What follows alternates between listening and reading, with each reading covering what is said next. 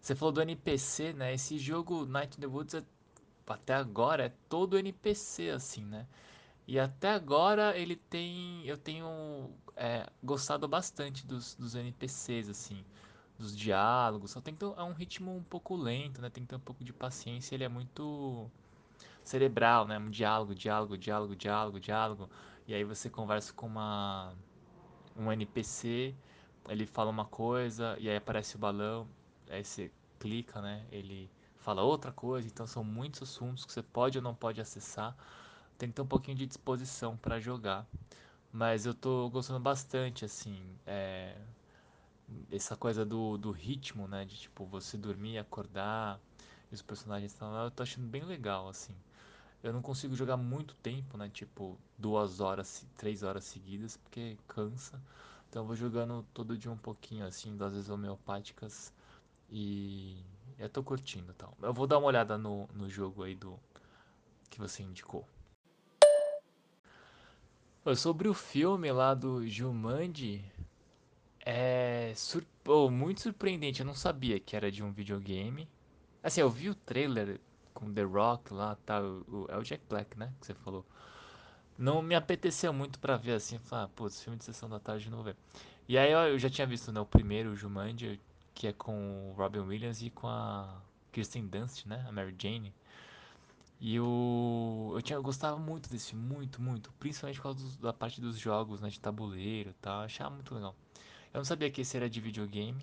E surpreendentemente eu. Eu, eu, eu, eu achava que esse filme era ruim demais, assim. Ainda mais com essa relação de jogos. Eu falei, ah, Jack Black. Eu até curto o Jack Black. Mas o The Rock lá, eu falei, ah, cara, não vou ver não. Mas eu acho que quando eu tiver aqui num domingo aqui, que eu tô, tiver afim de ver um filme tranquilão assim, eu vou. Vou ver. Eu acho que eu vou ter que ver sozinho. Acho que Iana não vai topar ver comigo não. Uma curiosidade muito, muito nada a ver. O The Rock é um dos atores mais bem pagos do cinema americano, porque os filmes dele dão muito dinheiro e ele é muito bem pago. Ô João, é, você falou do, do jogo, né? Tipo filme e jogo. Eu lembrei que eu tenho um jogo aqui na Steam, chama War Games. Ele é, escreve hashtag War Games. Ele é do Sam Barlow, aquele game designer do Her Story. Ele tra também trabalhou em alguns Silent Hills. É, e aí esse é, é uma, é uma história um pouco confusa que eu também não consigo te explicar aqui, porque eu não entendi até agora, tá? Mas é um jogo que na verdade ele não é um jogo, ele é classificado como mídia interativa e ele é baseado num filme. O filme é de, da década de 80, do começo, eu não lembro o ano, sei lá, 81. Que o filme também chama War Games. E tem essa relação de filme com jogo.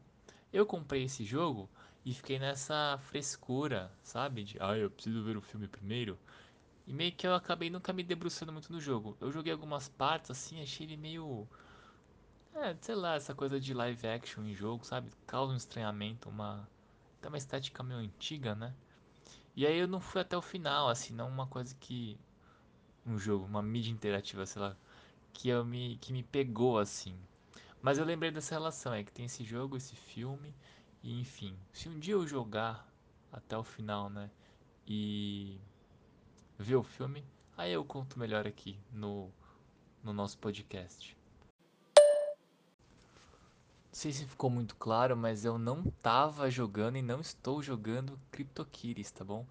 Pode ficar tranquilo, despreocupado, mas acessei o site aqui e me deu, me deu vontade de jogar. Não pelo dinheiro, mas é que eu achei ele meio tonto demais assim. E vou jogar. É, eu vi aqui na internet também que o, já foi aquele valor que eu passei lá já foi superado, enfim, já tem gato que chegou a 170 mil dólares.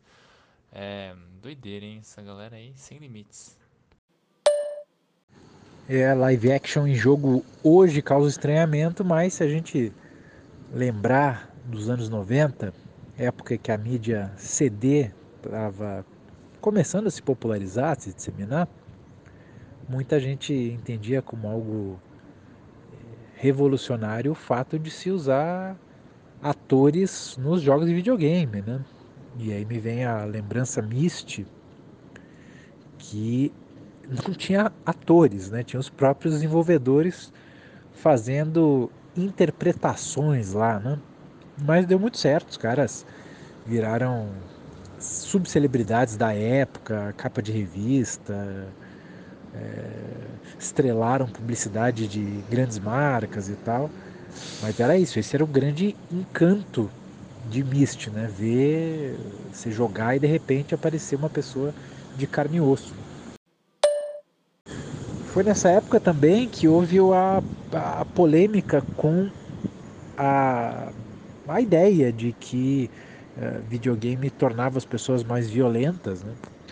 Foi nessa época, aí a gente está falando do começo dos anos 90, que o, o Congresso dos Estados Unidos resolveu fazer uma espécie de CPI né, dos videogames e, e coincide com a época de atores estrelando os jogos, né, de carne e osso e tal.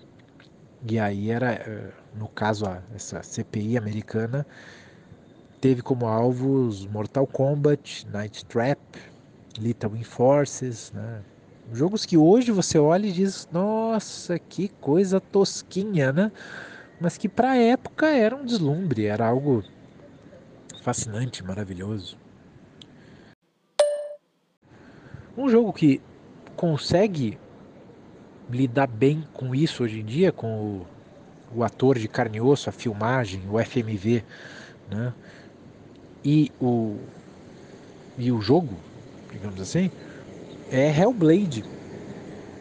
É, Hellblade teve uma segurança tão grande nos seus modelos de carne e osso, na verdade uma modelo, né? Quase que uma é uma boneca 3D que você vê o jogo todo, né? Mas ela tá tão e os gráficos em geral estão tão bonitos, tão realistas que eles se permitiram usar com filtros e tudo mais alguns atores. E o jogo é fascinante, cara. É, assim, não por isso, mas isso é um dos elementos que fazem de Hellblade uma proposta muito forte o visual certamente, mas o, o, o, auditivo com ainda mais relevância. Então aí outra outra outra menção aí para jogos com atores. Não gostou do do War Games, do filme dos anos 80? Então quem sabe Hellblade vai te vai te convencer, hein? Legal demais. E eu tô aqui jogando agora o Outriders, jogo estilo Destiny, ou seja, um jogo como serviço, que eu considero um MMO, mas tem gente que não acha que isso é MMO, então fica polêmica aí, né? Mas o, se o, o Destiny é o Halo do jogo como serviço, o Outriders é o Gears of War, porque a câmera é em terceira pessoa e tudo mais é bem competente, bem legal, bem, bem satisfatório, viu? Só que eu, eu sinto que ele não tem muita personalidade própria, sabe?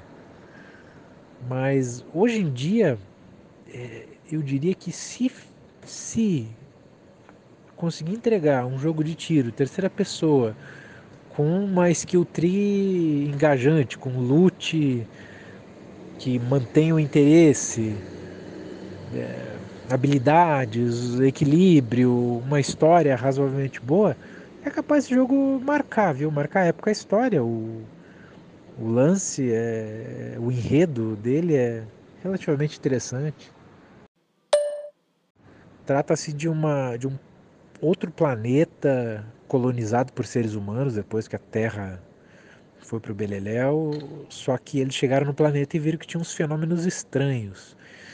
E esses fenômenos que parecem dar superpoderes, olha só, para as pessoas. Então tem uma pegada meio mutantes, assim, tem uma, uma estética meio é, Gears of War com Mad Max, distópico, forte e tudo mais.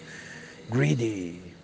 É, legal, se, se conseguir entregar uh, o, o, o feijão com arroz do imaginado pelos jogadores, é capaz de se destacar. É, e, e, em termos visuais, em termos de enredo, não tem nada muito forte nele não, viu? É interessante isso, como o, o, o, o espaço está muito claro para ser ocupado, muito óbvio. Só que é, é, ele é óbvio, porém precisa de bala na agulha, de servidor para aguentar um monte de jogador ao mesmo tempo jogando e tudo mais. Um bom design, né? Precisa fazer bem um jogo AAA. E hoje estamos vivendo numa época de recuo dos AAAs, né? Então eu, eu dou uma eu dou uma certa fé que esse Outriders é capaz de, de vingar, viu? Mas eu queria falar de Outriders, na verdade por outra razão, olha só.